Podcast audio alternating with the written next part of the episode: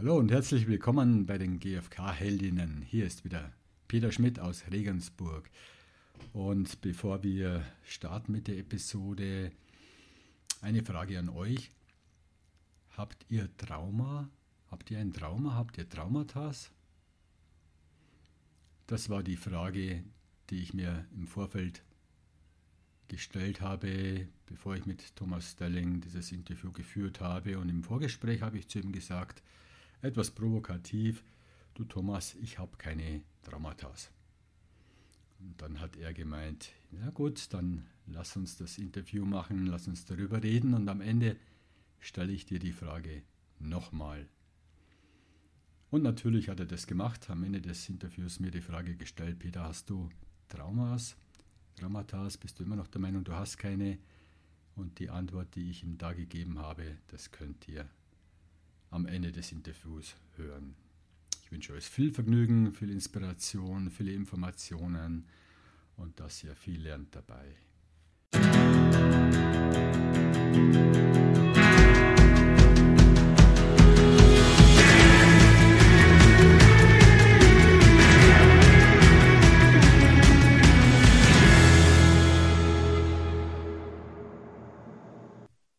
Ja, hallo Thomas, ah. grüß dich freue mich, dass wir uns sehen, hören. Wir haben ja ein leichtes Vorgespräch gehabt auch. Und da wären wir am liebsten schon eingestiegen in das Thema. Und ich weiß schon gar nicht mehr, was wir da besprochen haben, alles. Ich weiß nur, es war total spannend und am liebsten hätte ich gleich weitergeredet und ich habe abgebrochen, damit wir noch hier jetzt was haben. Und gewaltfreie Kommunikation und Trauma ich würde gern den Begriff klären, weil sind Zuhörende da. Ich selber habe vorher auch noch nicht ganz klar gehabt, was ist denn die Definition? Und mhm. damit wir alle, die jetzt zuhören, ungefähr wissen, darüber reden wir jetzt. Mhm. Kannst du das mal definieren? Ja, es ist sehr umfangreich, weil es gibt verschiedene Arten von Traumas. Und, also Traumata ist die, ist die Mehrzahl davon aber vielleicht versucht es mal irgendwie einzuordnen. Hm. Ja, erstmal an dich ein Dankeschön für die Einladung. Und du hast ähm, insofern ziemlich getroffen, als dass das echt so in letzter Zeit das Thema geworden ist, was mich immer mehr ähm, interessiert, seit Jahren ja auch selber umtreibt, also sowohl persönlich als auch so äh, an Veranstaltungen oder Sachen, mit denen ich mich inhaltlich beschäftige. Von daher äh, bleibt trotzdem, was ist Trauma, natürlich irgendwie eine ganz schwierige Frage. Und ich kann jetzt nur mal irgendwie so kurz sagen, was so mein Verständnis im Moment ist oder was ich so und will das irgendwie möglichst kurz machen. Also wer, wer Trauma noch gar nicht viel gehört hat, der könnte natürlich denken, das seien irgendwie, da geht es um ganz große Geschichten wie Missbrauch oder Unfälle. Vor allem, also ganz schreckliche Ereignisse im Leben. Das ist ein Verständnis von Trauma, was man Schocktrauma nennt. Und das zweite, was halt ein viel weiterer Begriff ist und wo ich wirklich äh, sehe, dass wir alle würde ich mal vermuten, fast oder ich denke wirklich alle traumatische Erfahrungen gemacht haben, ist, wenn man in den Bereich Entwicklungstrauma kommt. Also dass bestimmte Sachen, die Menschen in, in ihrer Entwicklung oder die wir in unserer Entwicklung gebraucht hätten, äh, halt einfach nicht so da waren, so dass es da auch irgendwie eine, oder ein Lehrer von mir hat irgendwie definiert, eine überwältigende Erfahrung, die wir nicht verarbeiten konnten, äh, als sie stattgefunden hat. Ja, der Thomas Hübel ist so eine Definition von ihm. Also sprich, da ist was passiert, das konnte unser Körper, unser Nervensystem, das konnten wir nicht verarbeiten. Und das kann natürlich auch sein, dass äh, irgendwie die Mutter oder der Vater uns irgendwie schreien lässt, ja, dass die vielleicht das Buch gelesen haben, jedes Kind kann schlafen lernen und dann denken sie, es ist gut, das Kind schlafen zu lassen dass das Kind irgendwann schläft, stimmt. Nur das, was passiert, ist natürlich eigentlich eine Traumatisierung, weil das Kind irgendwie lernt, es macht keinen Sinn, es schreit immer wieder und braucht eigentlich was und erfährt, kommt genau in eine Situation von einer Erfahrung, die es nicht verarbeiten kann in dem Moment, weshalb es irgendwann einschläft, das System abstellt und einschläft.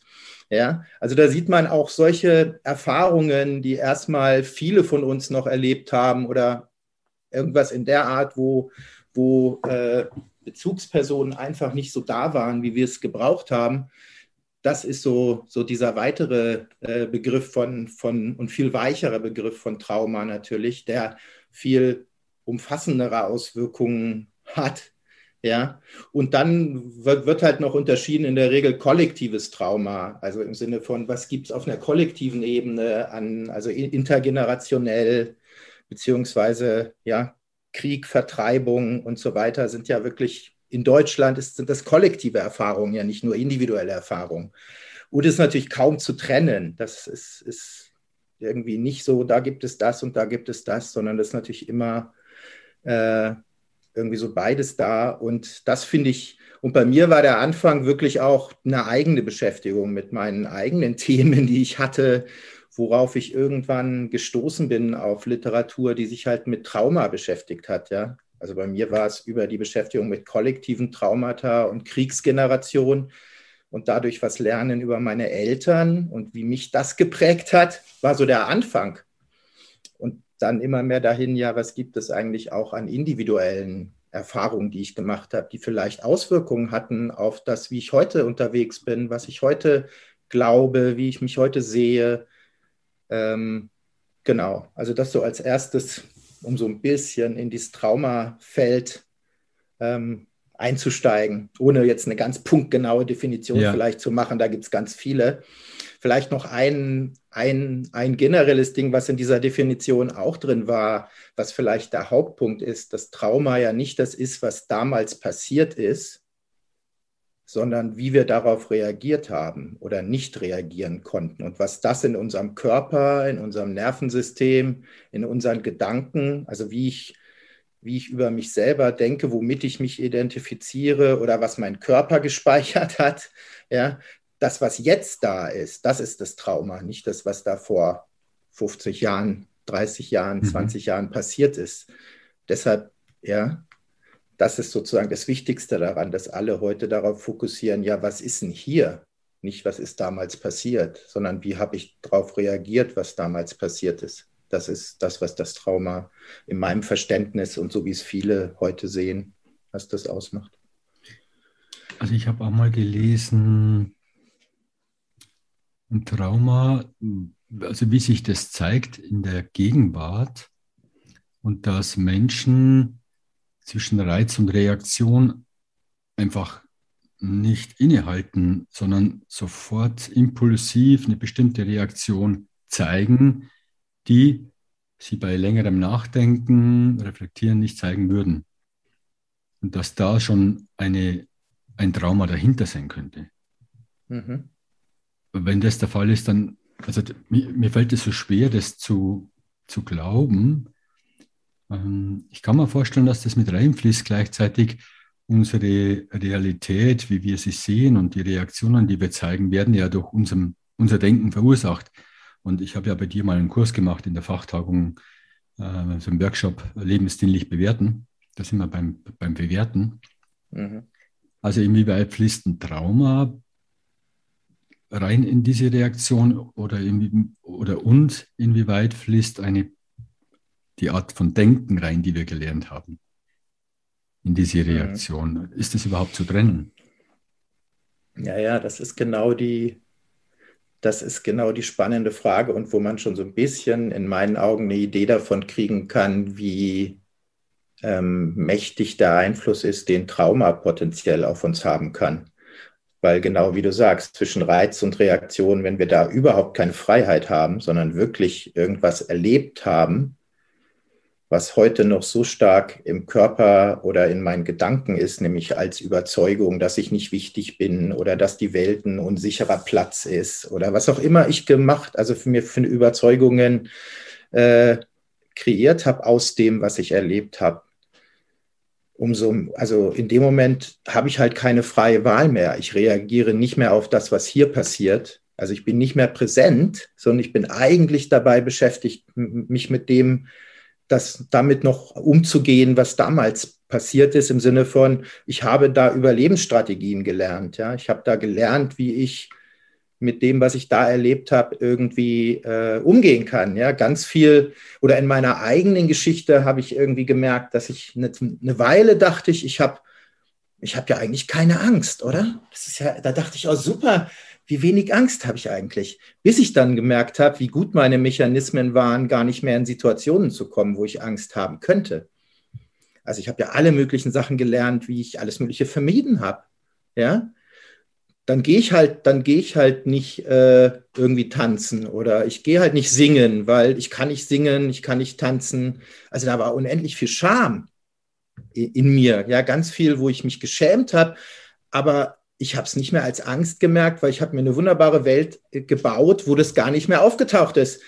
Und das Schöne ist, dass ich ja nicht nur meine Scham nicht mehr gespürt habe, sondern aus einer Menge der Sachen, und das habe ich auch in, äh, in meinen Trauma-Ausbildungen irgendwie gelernt, dass ich daraus natürlich irgendwann sogar einen Stolz mache, dass ich sage, hey, wie kann man nur tanzen so toll finden? Das ist doch echt irgendwie, oder singen ist ja nun auch überbewertet, ja. Also, also da gibt es natürlich ganz viel Stolz, Stolz. Und ich meine, ich kann eine Menge meiner Trauma-Überlebensstrategien, äh, äh, also sozusagen identifizieren oder entlarven, wenn ich mal gucke, wo habe ich überall Stolz entwickelt, dass ich irgendwas nicht brauche, besser kann, keine Ahnung. Also dann komme ich ganz schnell an Punkte, wo ich auch sowas dahinter finden kann.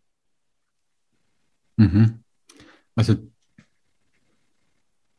das muss ich erstmal verarbeiten. Wir haben ja, wir haben ja im Vorgespräch auch kurz mal, da habe ich die provokante Frage oder Aussage gemacht, ich habe ja keine Traumata. Ah ja, ein bisschen was schon, so Kleinigkeiten, aber die, die tangieren mich ja nicht. Äh, ich kann ja gleich eine Situation schildern. Äh, ja, und ich habe dir so schön gesagt, ich bin gespannt, ob du nach unserem Gespräch noch das Gleiche sagst. ja, ich bin schon, warte schon drauf. Ja, dann, ich würde gerne eine Situation schildern, die ich vor kurzem erlebt habe. Und dann kannst du sagen, weil es passt zur Angst dazu. Und ich war in, in Ascona, in, beim Lago Maggiore im Schweizer Teil. Meine Freundin hat äh, sich ein Elektrofahrrad interessiert. Wir sind in so einen Laden rein, wir hatten Zeit. Mhm. Und sie hat sich beraten lassen. Und als sie fertig war, haben wir da so seitlich noch ein, ein stylisches Elektrofahrrad bewundert, so ein Zen-Fahrrad. Also ist fast nichts dran, wirklich wunderschön von der Ästhetik her. Und der Verkäufer, so ein junger Verkäufer, fragt mich dann, ja, magst du das fahren? Magst du das ausprobieren? Und meine Reaktion war sofort, also recht schnell, nee, nee, nee, nee, passt schon, nee, brauchen wir nicht, nee. Dann sind wir rausgegangen aus dem Geschäft, Fußgängerzone, es war sehr warm und äh, ich habe mir gedacht, irgendwas war da, irgendwas hatte, da hat irgendwas nicht gestimmt gerade mit meiner Reaktion. Irgendwas hat da nicht gestimmt. Dann habe ich innerlich so reflektiert, okay, was habe ich mir versucht zu erfüllen? Was war denn da für ein Gefühl? Ah, da war Angst da. Da war also Angst mh, hm, ist ein weiter Begriff. Für mich ist auf einer Skala von 1 bis 10 ist es vielleicht 2 gewesen oder 3. Also es war eine leichte Sorge, Bedürfnisse waren ja Akzeptanz, wenn ich es dann hinstelle, das Fahrrad ausprobiere, hinfahre, hinstelle und wieder gehe. Zugehörigkeit, wie werde ich gesehen und so weiter. Also ich konnte mir das schon alles hm, erklären, meine Reaktion. Und gleichzeitig war halt, äh, hat halt die Lebendigkeit gefehlt, der Mut, das auszuprobieren, Abenteuer. Puh. Aber wenn ich es angeboten bekomme, dann das auszuprobieren, zu machen, habe festgestellt im Nachhinein, ich hätte anders gern reagiert, wenn ich es stärker reflektiert hätte. Also wenn meine Freiheit größer gewesen wäre. Und zunächst einmal würde ich anders reagieren. Das heißt, meine spontane Reaktion, die kenne ich auch irgendwo, das ist irgendwo verbunden mit, mit einer Sorge eben, gewisse Angst dabei, vielleicht auch ein wenig Scham, ganz leicht. Es ist jetzt nicht dramatisch für mich und deswegen habe ich das mhm. nicht unter Trauma äh, eingeordnet, sondern das ist halt so, ich kann reflektieren und das nächste Mal mache ich es anders, weil ich es beleuchtet habe. Gleichzeitig meine Frage, kann bei so einem Verhalten, und ich habe ja auch einen längeren Weg meiner Persönlichkeitsentwicklung hinter mir, waren ja früher das ähnlichere öfter die Situationen da, so mhm. ähnlich gelagert. Mhm. Also kann da ein Trauma dahinter stecken? Oder vermutest du da ein Trauma? Ähm, Also nach dem, was du erzählst, dass du wirklich überrascht warst über deine Reaktion und dass du irgendeine Form von Lebendigkeit oder Präsenz vermisst hast. Ja, wäre zumindest eine Vermutung, dass es da irgendeine Erfahrung gibt, die da wie dazwischen oder irgendeine Identifikation oder irgendwas Körperliches, was reagiert, was sich schützt.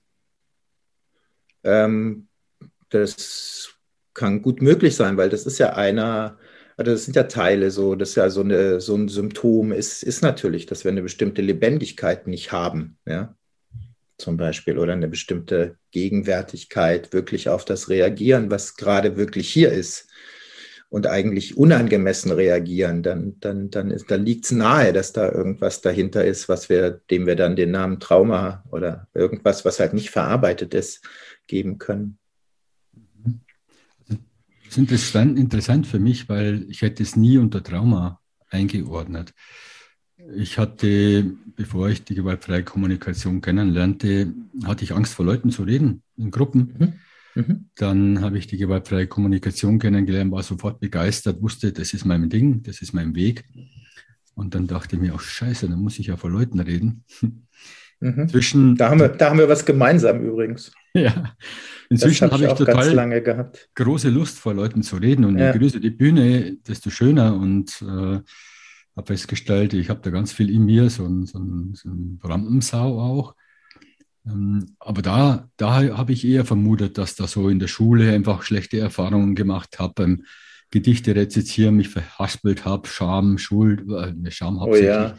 Also diese ganzen Themen, die wahrscheinlich öfters der Fall waren, singen, ja, Töne halten ja, ja. und so weiter. Das sorgt, sind, würdest du das als Traumas, also lauter kleine Traumata einordnen? Wir, sind, wir reden schon lange über diese Definition.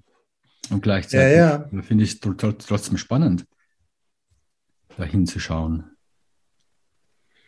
Hm. Ja, ja.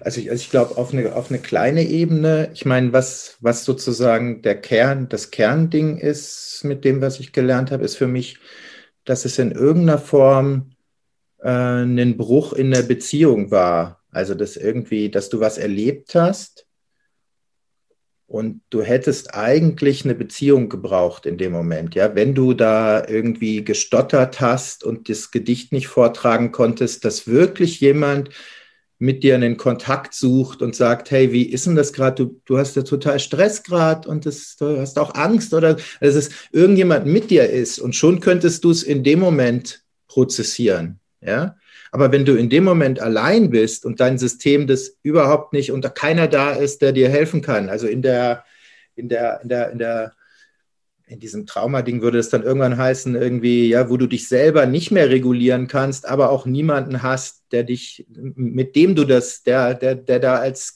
als Co-Regulator zur Verfügung steht, äh, dann, dann macht das was. Dann, dann, dann machst du da was mit und dann gibt es irgendwas, was stecken bleibt, sage ich mal, wo, wo Beziehung gebrochen ist, was letztlich Fähigkeiten verletzt, beeinträchtigt. Die Fähigkeit zu vertrauen, die Fähigkeit zur Verbindung, die Fähigkeit, ja, in der Lebendigkeit aufzutreten. So. Ja, das kann ich gut nachvollziehen, weil ähm, es verhindert, in die Freiheit zu gehen, die Freiheit der, der Abwägung, der Selbstbestimmung, weil irgendwelche Ängste, irgendwelche Hemmungen da sind, irgendwas da ist, was uns ausbremst und nicht so leben lässt, entscheiden lässt, wie wir das gerne würden, wenn, wenn wir die Abwägung machen. Ja, ja, und es, und es ist, glaube ich, das hat, da bin ich so ein bisschen hellhörig geworden mit dem es anders reflektieren. Also das hilft halt nichts, es anders zu reflektieren. Also ich kann einen Trauma nicht, also ich, wenn ich eine Reaktion habe, die sozusagen eine Überlebensstrategie ist, dann ist die nicht mal eben schnell anders reflektiert in fünf Minuten mit GFK vier Schritten und dann mache ich das hinterher anders.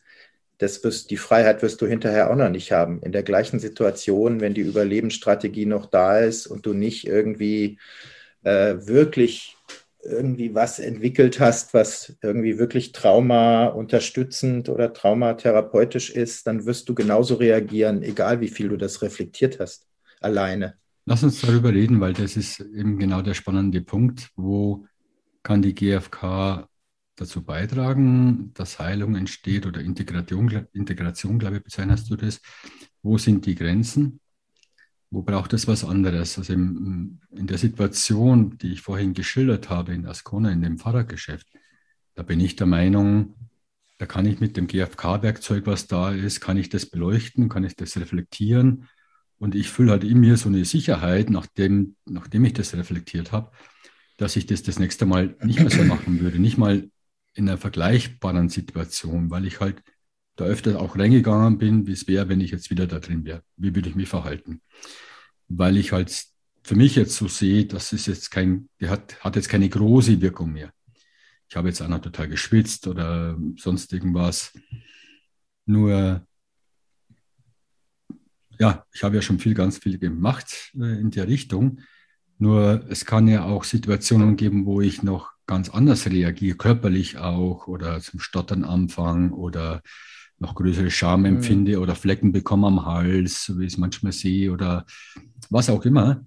Also mhm. wo die Traumata vielleicht oder die, die verursachenden, die Ursachen diese, vom Erleben her einfach stärker war, der Ausschlag stärker war, stärker empfunden worden ist.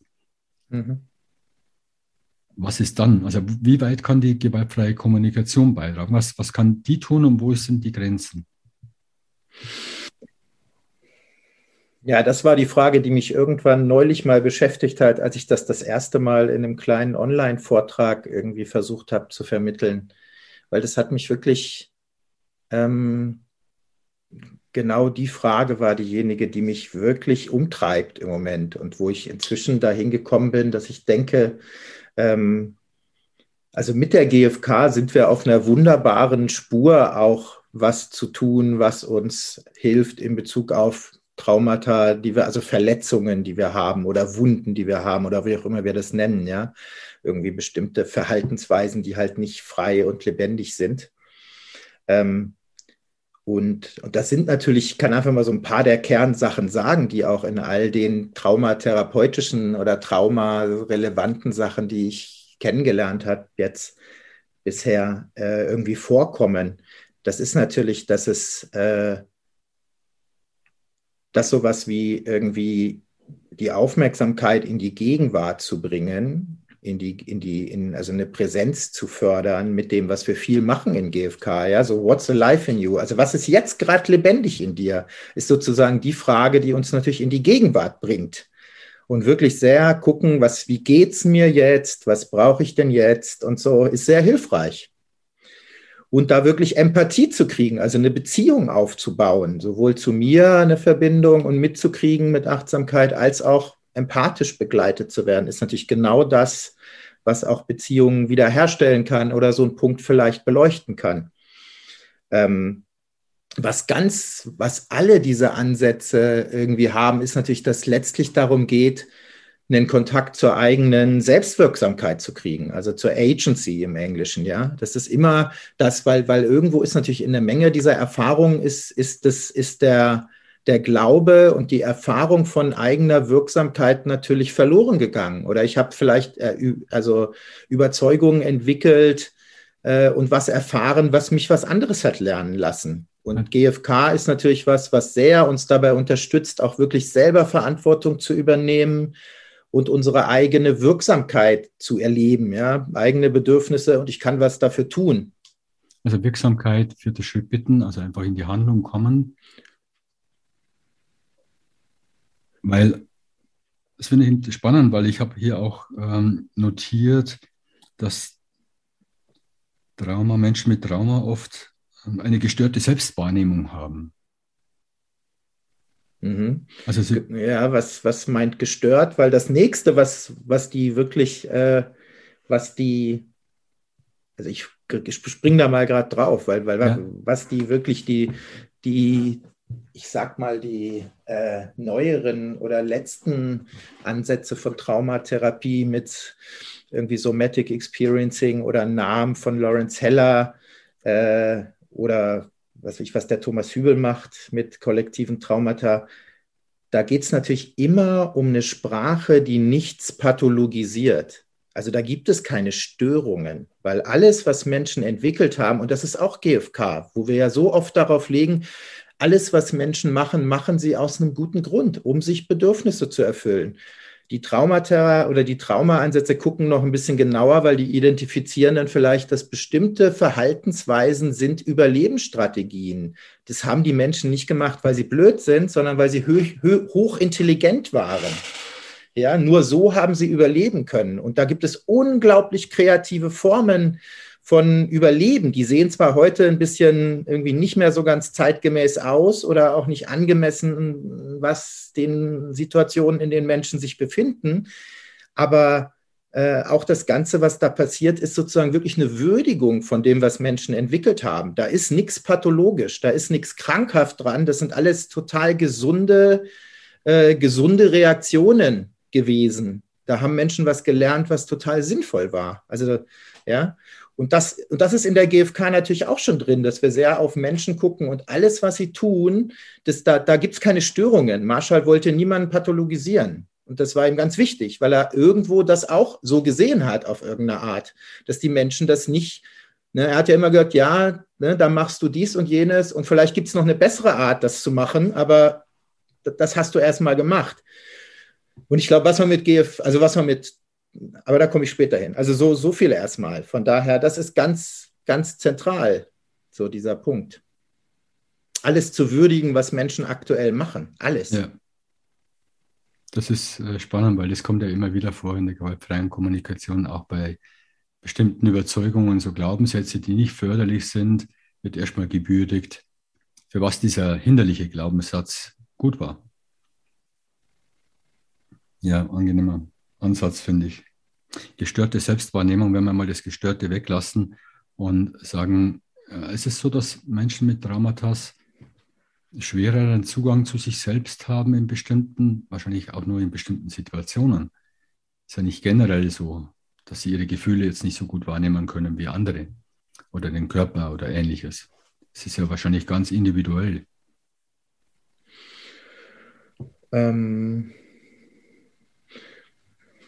also ohne dass ich jetzt irgendwie wirklich vertiefter Traumatherapeut bin, ja. Ähm, so, und ich würde mal sagen, ich habe versucht, mir, mir eine, also mich in Bezug auf Trauma zu informieren und zu gucken und auch ein bisschen was zu lernen. Aber ähm, was war deine Frage? Ob Menschen, die Traumata erfahren haben, eben schlechter sich selber wahrnehmen können. Ja. Gefühlsebene, Körperebene. Ja, also haben. so ganz Oder? generell hat das natürlich Auswirkungen, ja. Also ich meine, das ist ja eine der Sachen, die man, die vor allem benannt wird, wenn man auf die Kriegstraumatisierungen guckt. Dann, dann, dann, dann sind wir, dann sind natürlich eine Menge Menschen, die aufgewachsen sind mit Eltern, die kriegstraumatisiert sind. Also in meiner Generation, ja, mein Vater war noch im, im Zweiten Weltkrieg als 17-Jähriger. Äh, und meine Mutter äh, war irgendwo äh, Kind und die Bomber und sie ist regelmäßig unter Bombenalarm in den Bunker gegangen, ja, mit unendlich viel Angst und so. Ähm, da gibt es natürlich ein bestimmtes Lernen, äh, was damit zu tun hat, bestimmte Gefühle nicht mehr so zu fühlen. Also da ist viel weniger Emotionalität. Das war, das war ja gefährlich. Das wurde irgendwann, war das die gesündeste Strategie, das mal ein bisschen runterzufahren. Ja, bevor ich mich da ständig überwältigen lasse von Angst und von, ja, ich weiß nicht, und mein Vater hat nie darüber geredet. Er hat nie darüber geredet, was er erlebt hat. Ja, also das war gut eingefroren. Ja, das hat er nie in Beziehung gebracht. Das ist so eingefroren. Und das hat natürlich was gemacht mit Emotionen und auch mit seinem Körper. Ja, das macht ja auch körperliche äh, Reaktionen. Also der eine Autor redet, da gibt es so einen deutschen Titel, der heißt Verkörperter Schrecken. Also das ist eine Trauma, hat auch eine Verkörperung in uns. Ja, da ist was in uns auf einer körperlichen Ebene, das Ner also mit dem Nervensystem, mit dem Körper passiert. Von so. daher ja. Also mhm. erstmal generell würde ich sagen, ja, da gibt es was anderes. Also da, da. Und deshalb ist ja auch dieses ähm, wirklich wieder ein, wieder ein Zugang zu, Also der eine Traumatherapeut, bei dem ich gelernt habe, der Lawrence Heller, der redet von emotionaler Vervollständigung, ja, dass wir eigentlich wieder einen Zugang zu äh, allen Gefühlen bekommen können, ohne dass da jemand kommt und sagt, ja, jetzt fühl mal dies oder fühl mal das oder so, sondern ähm, dass es aber letztlich darum geht, wieder irgendwie Räume zu schaffen, wo Menschen dem näher kommen können und sich sicher fühlen. Ja, es gibt Menschen, die sind total unsicher, was Angst. Ja, meine Mutter hat, hat was mit Angst. Ich habe was mit Ärger gehabt ganz lange und mit Angst auch. Also ich brauche sichere Räume und sichere Beziehungen, wo ich, wo ich das äh, erleben, erfahren kann, ohne dass da jemand wegläuft oder das gar nicht äh, halten kann. Und auch keinen Druck. Ja, lange in GFK-Kursen hat mir das Druck gemacht, wenn Leute irgendwie unbedingt von mir Gefühle haben wollten und ich hatte keine. Ich hatte keinen Zugang und das war nicht hilfreich. Schritt zwei hin oder her. Jetzt kommen Gefühle, wenn ich keine habe, dann, dann brauche ich jemanden, der akzeptiert, dass ich gerade keinen Kontakt zu Gefühlen habe. Und niemanden, der mich drückt in Bezug auf, jetzt sag doch mal, wie du dich fühlst. Das hat enorm viel Stress gemacht in mir.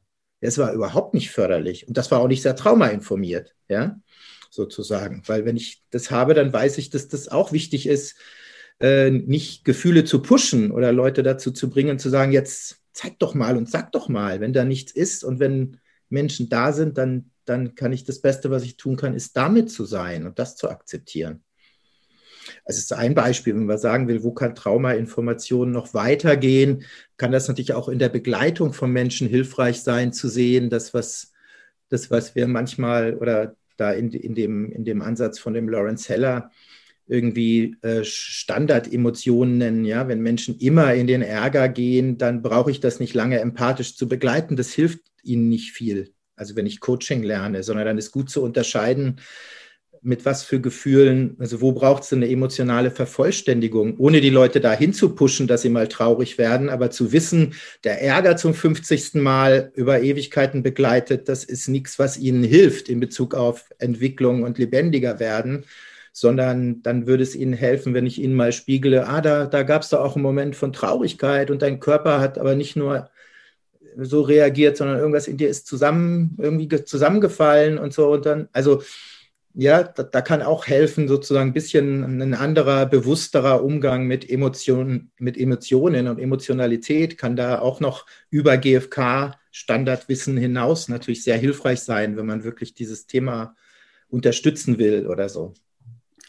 Wenn jetzt Menschen zuhören, die überlegen, ja, habe ich vielleicht auch irgendwo ein Traumata? Hm, es gibt schon Situationen, wo ich so komisch reagiere und, oder eher so wiederholende Situationen, die nicht so gut sind und trotzdem falle ich immer wieder rein, immer wieder die gleichen Schemata. Gibt es da so, hast du da so eine, so eine Übersicht oder kannst du mal so ein paar Sachen aufzählen, wo du sagst, ja, bei so einem Verhalten könnte ich mir vorstellen, ist vielleicht irgendwo ein Trauma verborgen?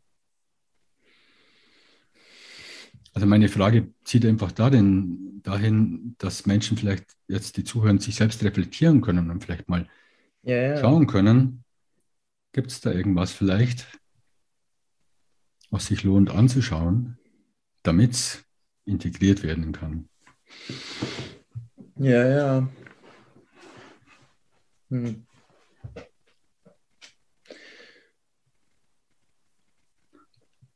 Also ich kann mal eine Sache rausnehmen, die mir wirklich sehr geholfen hat, oder vielleicht zwei Sachen rausnehmen, ja. Also in wessen, in wessen Familie irgendwie Krieg oder Vertreibung eine größere Rolle spielt. Äh, und das war sozusagen, ich erzähle so aus meiner eigenen Annäherung an Trauma, da war es wirklich extrem unterstützend, dieses Buch von der Sabine Bode über die vergessene Generation zu lesen. Gibt es da nicht drei Bände, kann das sein? Naja, da gibt es zig Bücher inzwischen, Kriegsenkel ist egal, aber das war das ja. erste, was sie mal in den 80ern gemacht hat. Ja. Aber irgend so, so, wo ich, und das war für mich, war das Empathie für mich selber. Also ich habe plötzlich ein Stückchen was verstanden, dass, dass Sachen nicht meine eigenen individuellen Probleme sind, sondern dass die in einem größeren Kontext stehen von mit was für Eltern, was für Beziehungen habe ich denn gehabt zu Hause und was hat das denn mit mir gemacht? So.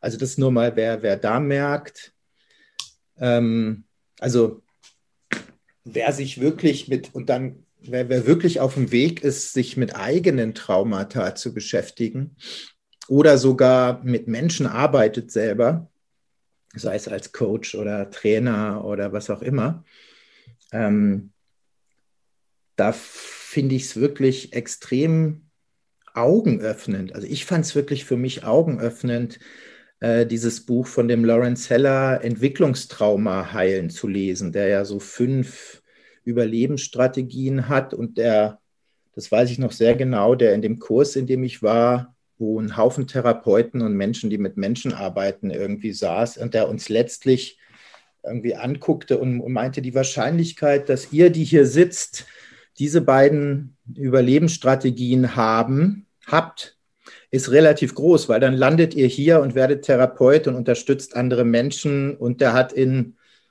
95 Prozent oder bis 100 Prozent der Fällen war das natürlich richtig. Und das fand ich schon sehr entlarvend für mich selber zu sehen, dass da bestimmte Muster, bestimmte Überlebenswege, bestimmte Identifikationen sind halt nicht so individuell, wie ich dachte, sondern haben viel damit zu tun, wo ich bestimmte Erfahrungen gemacht habe, aus denen ich bestimmte Sachen entwickelt habe.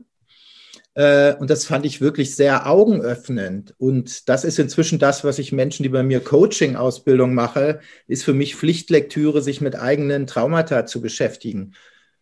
Unter anderem auf dem Hintergrund, dass wir natürlich ähm, sowohl individuell als auch kollektiv eine Geschichte haben von ähm, oder ein einzelnes Beispiel von Symptomen, ja, dass wir wirklich äh, in bestimmter Form so ziel- und leistungs- und irgendwas orientiert sind, dass wir in der Begleitung von Menschen kaum Verantwortung bei, also viele Leute echt Probleme haben, Verantwortung bei Menschen zu lassen und sie einfach nur zu begleiten sondern sie müssen ganz viel selber tun, nützlich sein, super erfolgreich sein und das möglichst über zielorientiertes Unterstützen.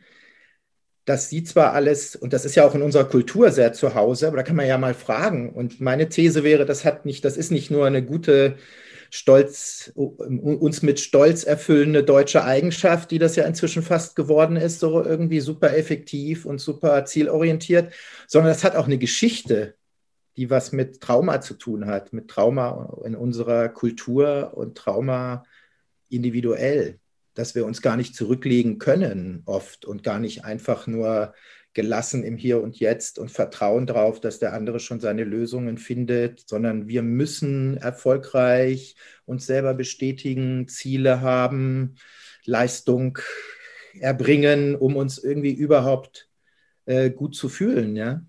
Zum Beispiel. Mal ein so Beispiel, was in Deutschland ziemlich mächtig ausgeprägt ist. Mhm. Also ich, ich finde den Ansatz sehr spannend und jetzt habe ich auch verstanden, wo der kollektive Trauma-Ansatz ist, wo du dich auch beschäftigst damit. Ich glaube, der Thomas Hübel hauptsächlich. Ich werde auch das Buch verlinken vom Lorenz Heller. Und nur wenn, wenn du sagst, es ist speziell Deutschland, äh, diese, diese Antriebskräfte, Japan ist doch nicht viel anders oder bestimmte andere Länder, wo Stress entsteht, Burnout. Ja, gut, dann sage ich gleich mal, ich bin, bin nicht der interkulturelle Experte okay. hier, aber mhm. also das habe ich jetzt gemacht aus einer Erfahrung, die der Lawrence Heller geteilt hat, dass er gemeint hat, also so stark wie in Deutschland hat er bestimmte Formen dieser Ausprägung woanders nicht erlebt. Ja. Ich weiß nicht, wo der überall gearbeitet hat, in Amerika, in Europa viel. Mhm. Ist ja auch egal, aber so zu sehen, dass eine Menge Sachen, die wir für selbstverständlich halten, das ist ja das, was ich nur sagen will wo wir bestimmte Verhaltensweisen für selbstverständlich halten und sie vielleicht auch für Qualitäten halten, ja. die sie ja auch sein können in bestimmten Momenten. Ich will ja gar nicht sagen, dass Effizienz und Zielorientierung und Leistungsbereitschaft nicht irgendwie förderliche Sachen sind im Leben. Nur die Frage ist, wie frei mache ich sie? Das ist die Frage. Wie frei bin ich in den Sachen, die ich mache? Mache ich die äh, weil ich die frei wähle oder mache ich die, weil ich die gar nicht anders machen kann? Weil ich einfach äh, von morgens bis abends arbeiten muss, um mich wertvoll zu fühlen. Jetzt mal ganz platt und übertrieben. Oder mache ich das, weil das eine bewusste Entscheidung ist und mein Job macht mir so viel Spaß und, und so weiter, ja. Also das ist für mich der, und das ist auch für mich der Punkt, wo, wo, ähm, wo ich glaube, wo wir anders, dass wir alle irgendwie natürlich bestimmte Qualitäten und Fähigkeiten ausbilden, auch aufgrund solcher Erfahrungen, die schwierig waren. Und gerade an den Punkten bilden wir besondere Qualitäten aus oft. Die Frage ist halt dann, äh, wie frei kann ich das machen? Also zum Beispiel ich mit meinem Ding, ja, und GFK, ich habe ja nicht umsonst GFK gelernt, weil das hat viel damit zu tun, dass ich wirklich nicht, dass ich nicht so leicht hatte mit Beziehung und Verbindung. Von daher war das schon ein guter Weg, mal ein bisschen mehr was für mich zu sorgen. Und gleichzeitig bin ich natürlich irgendwann an, an den Punkt gekommen, ja, ich kann gut zuhören, aber mache ich das freiwillig oder kann ich gar nicht anders, als jedem zuzuhören, der auf mich zukommt? Also muss ich, wann immer jemand irgendwie kommt, kann ich da auch Nein sagen, wenn jemand weiß, hey, du hörst doch gut zu, hör doch mal zu, kann ich da auch sagen, nee, nee, stopp, also gerade bin ich nicht offen, ich habe gerade überhaupt keinen Kopf, ich bin auch nicht bereit gerade, ich will dir nicht zuhören. Kann ich das sagen oder ist da in mir was, wo ich das überhaupt nicht kann, sondern wo ich irgendwie quasi innerlich wie, wenn da jemand ist, der Hilfe braucht und mein offenes Ohr und ich bin doch so ein guter Zuhörer, kann ich dann gar nicht anders als zuhören. Ist ein so ein Beispiel. Und sowas hatte ich, ja, also ganz bestimmt so. Ich war ganz stolz, toller Zuhörer, dann bin ich nützlich, habe jedem zugehört, der das wollte. Ein bisschen übertrieben. Und heute habe ich gelernt, okay, das ist eine super Fähigkeit und da ist aber was passiert, dass ich merke, ich kann auch das in den Kontext stellen von Wahl. Möchte ich jemandem zuhören jetzt oder traue ich mich auch Nein zu sagen? Also das ist nicht mehr die Überlebensstrategie, und nicht mehr ohne Freiheit. Und dann ist es wunderbar, eine Menge der Qualitäten, die wir ausgebildet haben. Und Zuhören war sicher eine meiner, die ich ausgebildet habe, um zu überleben, äh, sind dann wunderbar. Ja? Wenn sie verbunden sind mit Freiheit, dann fühlt sich noch viel lebendiger und anders an. Ja. Freiheit der Entscheidung sind wir wieder in Ascona im Fahrradladen. ja. Ähm, wo sind denn die Grenzen der gewaltfreien Kommunikation? Wo wo macht es Sinn, gewaltfreie Kommunikation woanders anzuwenden und therapeutische Unterstützung, Traumaarbeit, was auch immer zu wählen. Ich meine, du hast ja auch diese Ausbildung, die zweijährige. Da hast du wahrscheinlich, kannst du wahrscheinlich was sagen dazu. Mhm. Ähm, naja, die Grenzen der GfK also du hast erstmal gefragt nach Grenzen der GfK. Ich meine, da würde ich heute sehr viel genauer sagen, es gibt keine Grenzen der GfK, es gibt Grenzen von Menschen. Ja? GfK hin oder her, ich habe Grenzen und ich habe Möglichkeiten und Sachen, die mir nicht möglich sind. Und das ist für mich irgendwie eine der Sachen, wo ich sehr viel ich sag mal, demütiger geworden bin und weicher geworden bin in Bezug auf äh, auch den Wunsch, dass Menschen bestimmte Verhaltensweisen oder Strategien mal eben beliebig verändern können, wenn ich nur eine ordentliche Bitte stelle. Jetzt mal ein bisschen krass und übertrieben. Ja, das ist ja irgendwie ganz schön, auch äh, bestimmte Strategien dann Lieblingsstrategien zu nennen. Nur diese Lieblingsstrategien sind manchmal halt keine gewählten Strategien, sondern Überlebensstrategien. Und die lassen sich nicht mal eben ändern, sondern da gibt es im Moment, in dieser Situation haben Menschen keine andere Möglichkeit, als so zu reagieren.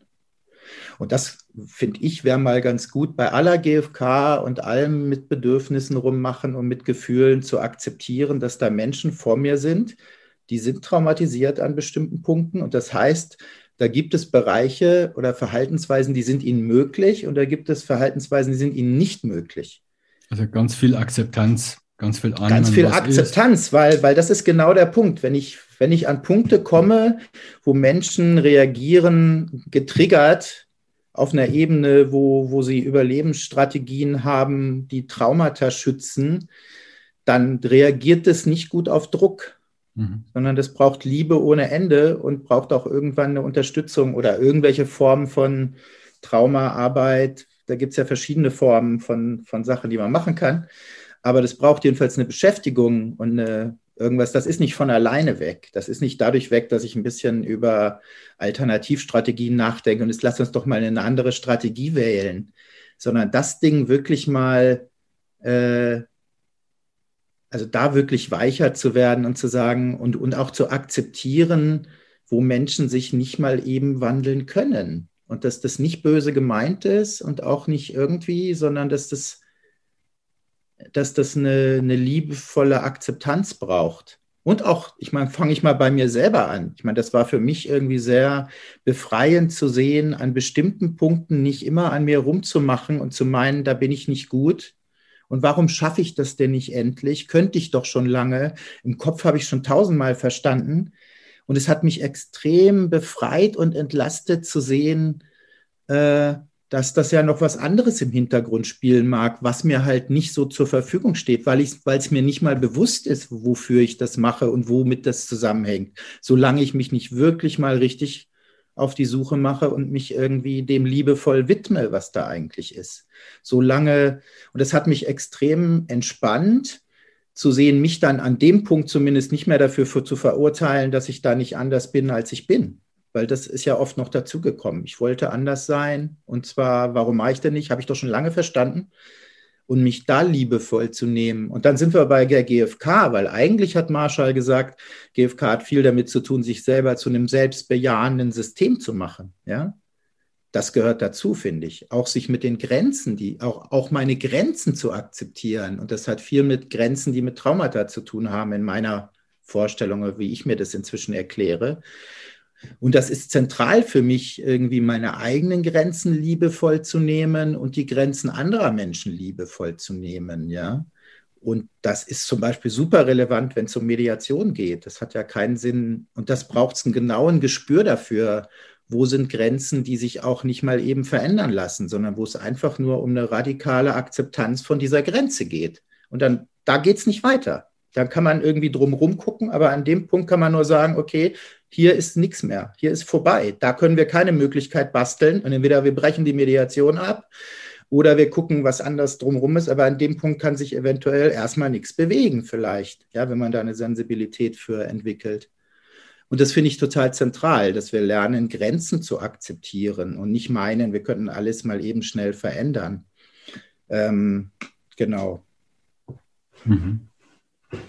Und das ist ein bisschen das, was ich auch als Trauma-Information in der GfK-Welt irgendwie mir wünschen würde, als eine Information, wo man sieht, dass sich Grenzen nicht beliebig verändern lassen, sondern dass es da ganz viel liebevolle Zuwendung braucht und äh, ein Ja finden. Und wenn ich zu irgendeiner Verhaltensweise von jemand kein Ja finde, dann habe ich einen Job.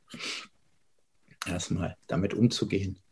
Ja, ich habe auch nicht von jemandem gehört, in Bezug zu Trauma, dass also die hat so eine, so eine Situation geschildert, eine traumatisierte Person in Beziehung und an einem Tag wünscht sie sich Unterstützung und macht einen Vorwurf so, hey, hättest doch das machen können, Mensch, weiß doch, dass ich das brauche und so. Und am nächsten Tag, hey, jetzt lass mich doch das immer selber machen, ich bin doch selber, ich kann doch das selber. Also wie ist es denn mit Angehörigen oder Menschen, die andere Menschen begleiten, in Beziehung sind mit, mit Menschen, die ein Traumata haben. Wie gehen die denn damit um? Oder gibt es da eine, außer Empathie, außer viel Selbstempathie wahrscheinlich, weil wenn jemand so wechselhaft ist und man kann sich gar nicht so richtig darauf einstellen, was sie gerade, was sie gerade helfen würde, gibt es da irgendwas, was du uns mitgeben kannst?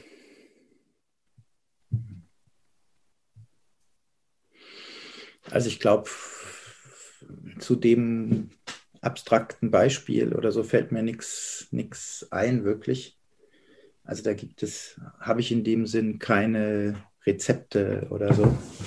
Ich glaube, was ich an dem Punkt machen will, ist ein bisschen was aus meiner eigenen Annäherung an dieses Thema erzählen vielleicht. Und vielleicht auch ein bisschen enden bei, was heißt denn das in meiner Partnerschaft? Weil ich merke, dass das extrem hilfreich ist, dass wir uns beide mit Trauma beschäftigen und uns beide unserem Traumata zuwenden, sage ich mal, auf die eine oder andere Art. Ähm, und in mir, ich meine, ich mache jetzt 17 Jahre GFK, ja, das war auch so der, das, der Weg meiner Persönlichkeitsentwicklung mit ein bisschen auch seit weiß ich nicht, zwölf Jahren Thomas Hübel oder sowas, aber da ist eine Menge Entwicklung und, ähm, und wenn ich so drauf gucke, dann merke ich, dass erst die letzten Jahre ich wirklich, ich meine, immer noch damit ringe, äh, mir die Unterstützung zu holen, die ich brauche. Und das finde ich echt ein bisschen, fand ich auch ein bisschen erschreckend. Also, weil ich habe natürlich so sehr gelernt, irgendwie, ich brauche keine anderen, ich kann es auch alleine, ich bin irgendwie schwach, wenn ich Unterstützung brauche. Oder ähm, ja, ich bin ja auch so anspruchslos, anderen geht es viel schlechter und so. Mir geht es ja eigentlich ganz gut. Und, und, und irgendwie neulich habe ich mal diesen Satz gelesen, der, wo eine Frau irgendwie sagt, also das, das Trauma, also das, äh, das, woran man erkennt, dass man sich seinem Trauma zuwendet oder mitkriegt, dass man das hat, ist, oder das, was so eingeschränkt wird, wenn man traumatisiert ist, finde ich, hat diese Frau, Christina Bethel heißt die, hat das ganz schön in einen Satz gepackt, der heißt auf Englisch The Will to be Well, also der Wille, dass es mir gut geht, der ist eingeschränkt. Und ich fand es wirklich erschreckend, wie lange ich, natürlich dachte ich immer, ich sorge für mich. Und gleichzeitig, wenn ich heute drauf gucke, habe ich gemerkt, das konnte ich überhaupt nicht, weil ich war gar nicht, ich war gar nicht, also wie lange habe ich rumgemacht an irgendwelchen Unterstützungspersonen, dass die nicht gut genug sind und ich kein Vertrauen habe und die Therapeuten sind eh blöd oder keine Ahnung, ja, und was die da machen und ist nicht GFK genug oder was weiß ich was. Dahinter sehe ich heute natürlich ganz viel mangelndes Vertrauen in irgendjemanden, der wirklich für mich da ist und der wirklich mich unterstützt und das hat ewig, und da würde ich mal sagen, ich meine, ich habe irgendwie so die letzten Jahre vielleicht angefangen, mich da ein bisschen mehr an den Punkten Unterstützung zu holen, wo ich merke, das sind echt meine kritischen Punkte, ja. Und, äh, und das hat immer noch Bereiche, wo ich merke, und da von daher, und in der Partnerschaft, um das, was hilft denn das in der Partnerschaft, da merke ich, ähm, dass wir so also ich finde es ganz schön, dass wir so bestimmte Verhaltensweisen, die wir haben, von denen wir inzwischen identifiziert haben, dass sie was mit Trauma zu tun haben, dass wir so ein bisschen äh, anfangen können, das zu bemerken und das dann so ein bisschen mit, mit Humor nehmen. Weil in mir gibt es so eine Traumareaktion, ja, wenn du dann irgendwann mal das, das äh, das Heller-Buch gelesen hast, wirst du es irgendwie identifizieren. Also bei mir gibt es eine Struktur, da kann jemand machen, was er will, es ist nie genug. Es ist nie genug. Egal, was meine Partnerin macht, auf irgendeiner Ebene komme ich an den Punkt, wo es nicht genug ist. Und das wann immer wir diesen. Das hat nichts mit Perfektionismus zu tun, oder? Nee, nee, also ich kriege nicht genug Liebe, nicht genug ja, Aufmerksamkeit, ja. Mist, ganz egal. Irgendwann lande ich an dem Punkt, dass ich von mir immer noch glaube, irgendwie ist nicht genug. Es ist mhm. nicht genug.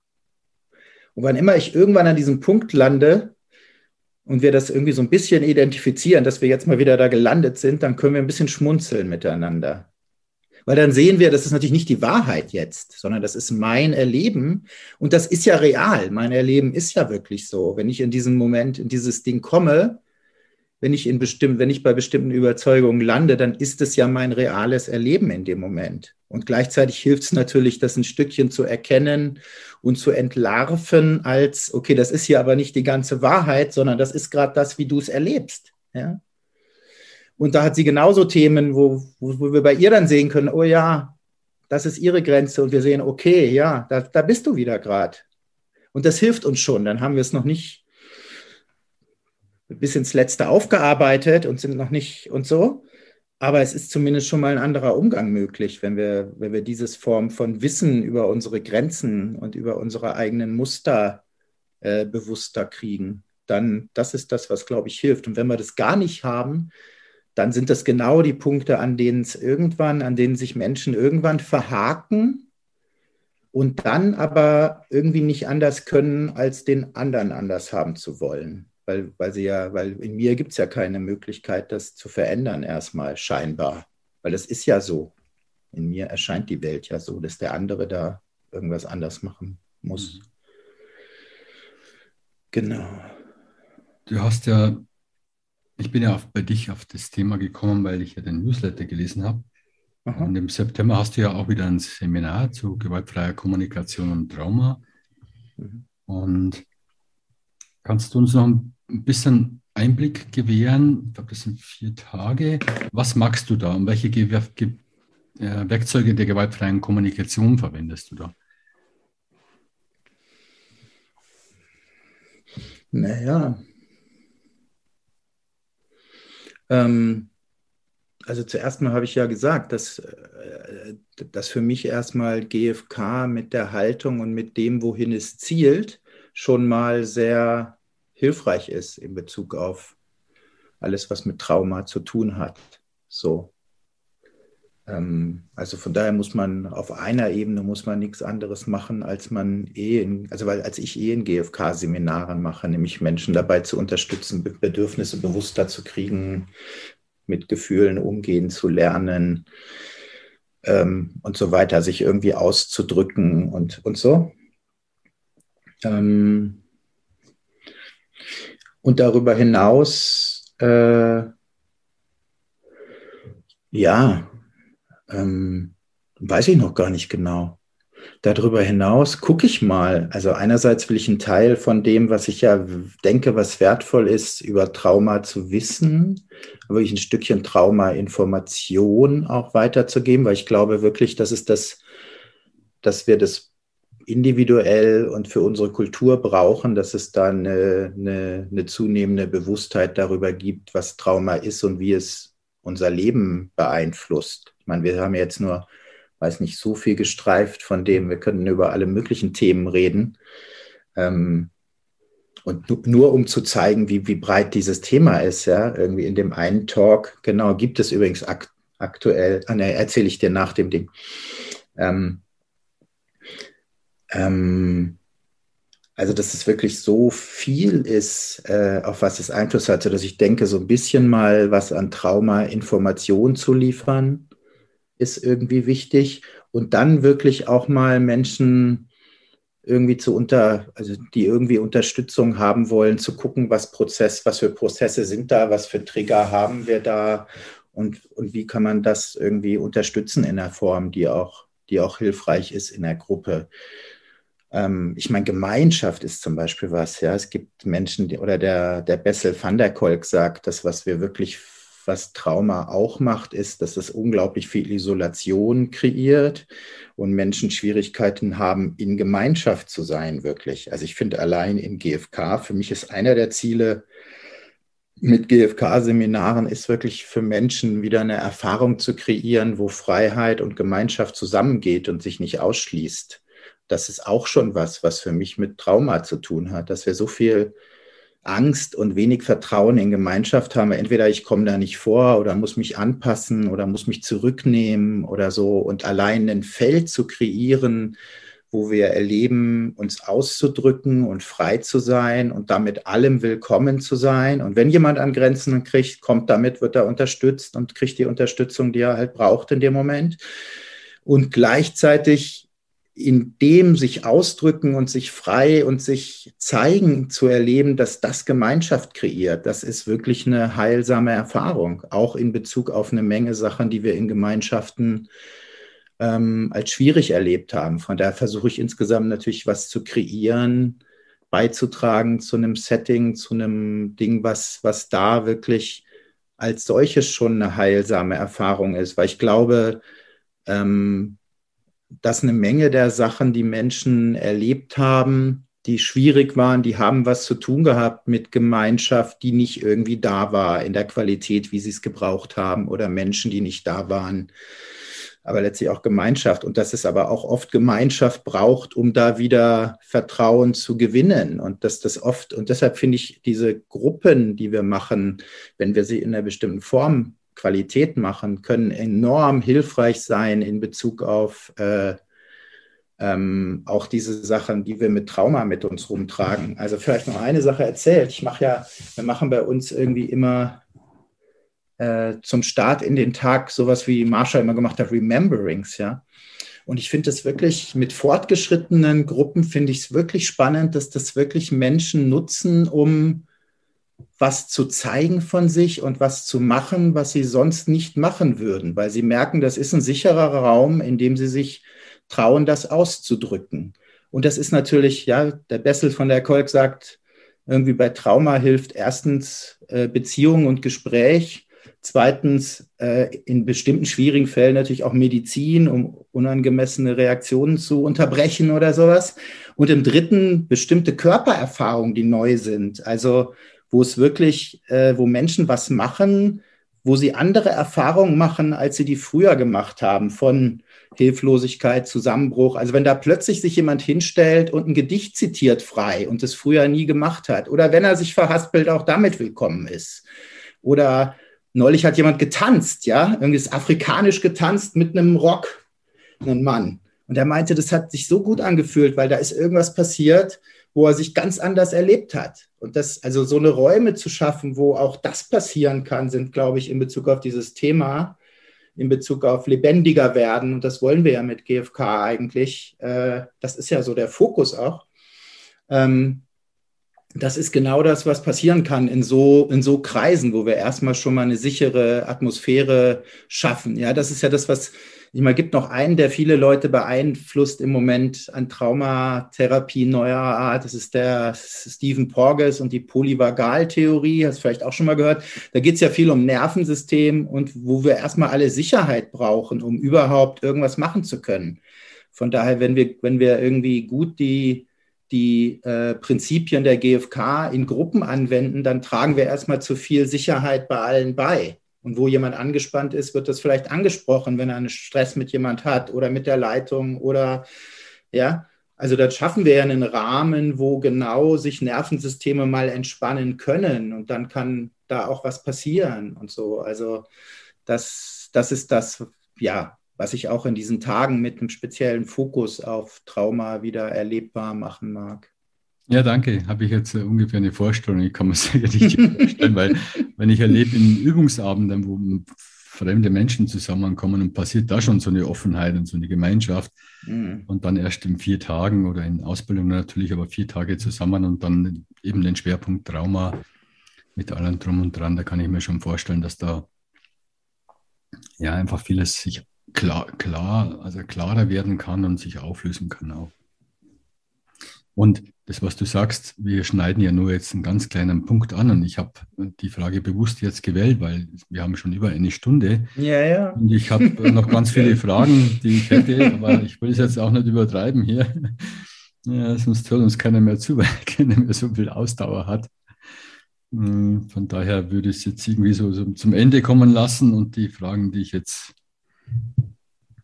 die Fragen, die wichtig waren, die, ah, genau, eine Frage habe ich noch. Welche Frage müsste ich noch stellen, die ich noch nicht gestellt habe?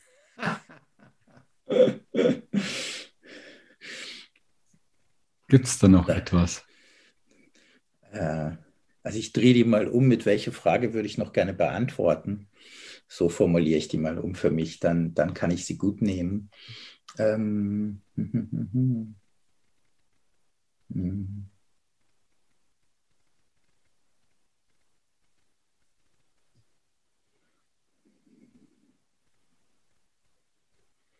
Mhm.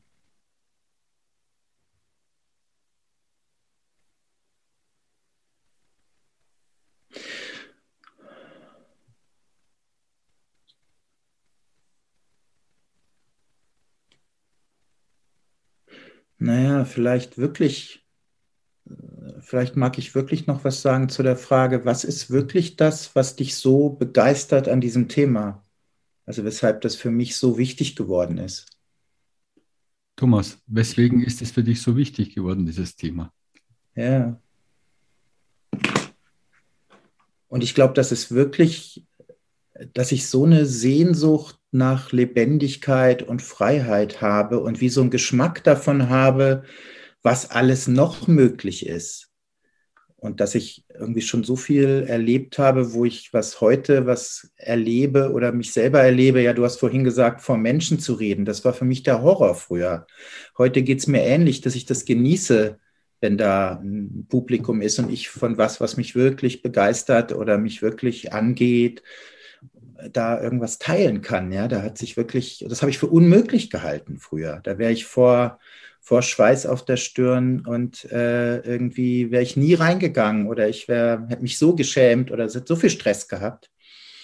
Ähm, so dass es wirklich eine Sehnsucht gibt, irgendwie den Raum von Möglichkeiten und von wirklich Tiefe an Beziehung zu mir. Also ich bin zunehmend gerührt davon, also auch von mir selber gerührt, wenn ich sehe, was mich heute berührt. Früher habe ich irgendwie gesagt, das macht mir nichts aus oder das ist mir auch, ja, ich bin da so ganz cool. Und heute merke ich, was mich alles berührt und was ich für eine Freude daran habe, dass ich, dass ich Radio höre und im Auto weine, weil es mich so berührt. Und irgendwie so diese Form Lebendigkeit, das ist wie Lebendigkeit zurückzugewinnen, so. Und das, das ist so, und damit auch natürlich ganz anders mit anderen Menschen in Kontakt zu sein. Das ist so eine Sehnsucht, dass ich den Weg gehe und gleichzeitig sehe, dass das natürlich genau verbunden ist mit den, also dass die Kehrseite der größten Sehnsucht ist die größte Angst. Das ist immer wieder da, wo die Sehnsucht ist, da hat, da gibt es auch Punkte, wo, wo, wo ich halt total viel Angst habe. Ja, ich hatte total viel Schiss vor Leute zu gehen und was zu erzählen. Und gleichzeitig ist meine größte Sehnsucht, dazu zu gehören und beizutragen und ja, Menschen zu inspirieren und so. Also und das und das zu halten und mir die Unterstützung zu holen, dass ich halt immer noch einen Schritt weiter gehe, wenn ich Angst habe und wenn ich irgendwie gar nicht, also auch unangenehm finde. Und äh, das ist, glaube ich, das, was mich da treibt, wo ich merke, ich mache es für mich und ich mache es für Menschen, mit denen ich zu tun habe, um unser Leben weiter, reicher und lebendiger zu machen. Danke für die Frage. Ja, ich bin auch ganz stolz auf die sehr gehaltvolle Antwort auch. Sehr berührende. Mir ist dazu eingefallen, das Interview mit Gabriele Seils, GFK mhm. und Spiritualität. Und wir sind irgendwie am Ende dazu, zu der Schlussfolgerung gekommen, was ist Spiritualität?